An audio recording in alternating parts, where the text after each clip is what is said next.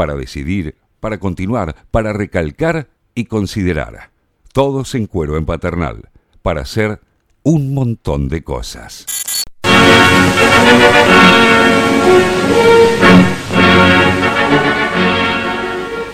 La granja de periodistas republicanos y su amigo invisible, el comisario Hernán Lombardi presentan...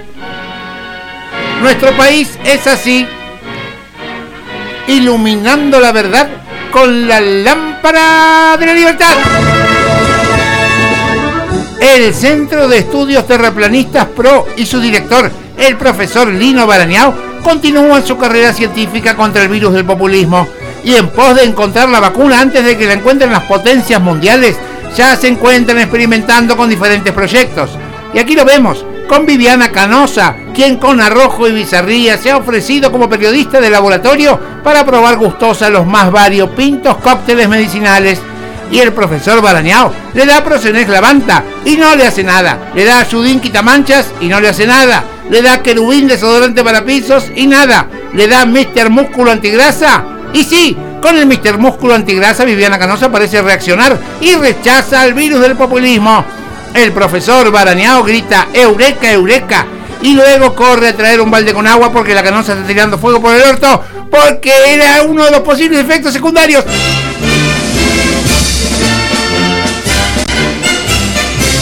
Sí, hi, Marquis. Marquitos Peña Brown, uno de los principales pilares de la revolución de la ex alegría, se hace un tiempo para recibirnos en su elegante búnker de los Alpes suizos. Y aquí lo vemos, en un momento de relax con su esposa Eva de Brown y sus queridos ovejeros alemanes. Allí ha decidido refugiarse para reunir fuerzas y meditar sobre los logros de su gestión, mientras escribe una novela para perros titulada Mi Cucha. El genial Marquito nos cuenta que durante este retiro espiritual ha decidido fugarse a la Argentina, donde piensa rearmar el PRO desde la ciudad de Bariloche, porque allí tiene un supermercado de su tío y que le hace descuentos. Y Marquitos Peña Brown nos despide con el brazo en alto, prometiéndonos que en el tercer reino de la alegría se va a, poner a criar cachorros de Eduardo Feima con Débora Plager y que si de ahí sale algo, se lo va a vender las crías al casi para que juegue al rugby. La cinematografía argentina está de parabienes. Es que el aclamado director Juan José Campanella se ha trasladado con sus equipos de filmación hacia Francia más precisamente hasta las glamorosas playas de Saint-Tropez para hacer realidad el debut cinematográfico de nada menos que Mauricio Macri. Y aquí lo vemos, rodando las primeras escenas de los bañeros más putos del mundo, con Fabián Chanola, Luis Brandoni, Oscar Martínez y Ricardo Darín, aunque él diga que no está. Y el séptimo arte se engalana con esta comedia picaresca, donde un grupo de argentinos desviados por esta graciosa enfermedad llega a las playas de Saint-Tropez para convertirse en los bañeros más putos del mundo, con el debut de Mauricio Macri. Alegría, diversión y risas a granel en esta comedia que será un solaz para toda la familia.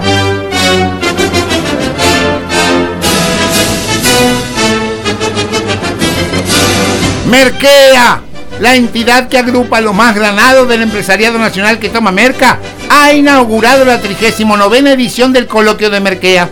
Y aquí los vemos, coloquio y coloquio sin parar durante cuatro noches en vela, puro whisky fafita. Allí, un don Héctor Mañeto con los ojos inyectados por la emoción se dirige a los empresarios para proponer que este año los hombres de negocios deben dar todo de sí para ir a quemar la casa de gobierno con un bidón de nafta. La propuesta del empresario de medios es recibida con aplausos de aprobación hasta que llega el turno de don Paolo Roca, quien luego de darse un raquetazo dice que no, que él prefiere quemar al presidente y dejar la Casa Rosada para hacer un club con ruleta, tiro al pichón y chicas de Croacia. Pero la discusión sube de tono cuando Pagani, el titular de Arcor, saca una sevillana, lo corta a Cristiano Rataz y salta del Mogabi y dice yo me llevo la bolsa, pelo un chupo y se pudre la bocha. Horacito Rodríguez Larreta, una figura pelada y espiritual, un hombre sensual y justiciero que es encantación para los porteños pero cuidado, pobres que quieren que Horacito les ponga comida en el bolsón, porque si lo hacen calentar, van a comer mierda. Y aquí lo vemos, con una figura pelada y luminosa, inaugurando una moderna plazoleta donde los que se enfermen de coronavirus y no tengan medicina prepaga podrán agonizar y acampar sin que la UCEP les queme las carpas. Los vecinos podrán tirarles galletitas a los enfermos a través de las rejas y Horacito nos asegura que también allí se podrá hacer running, pasear al perro y otras cosas más. Y desde aquí le decimos, gracias pelado del amor, porque solo tú puedes comprender al porteño que paga sus impuestos para ver cómo sufren los demás, mientras él sufre, pero no se da cuenta.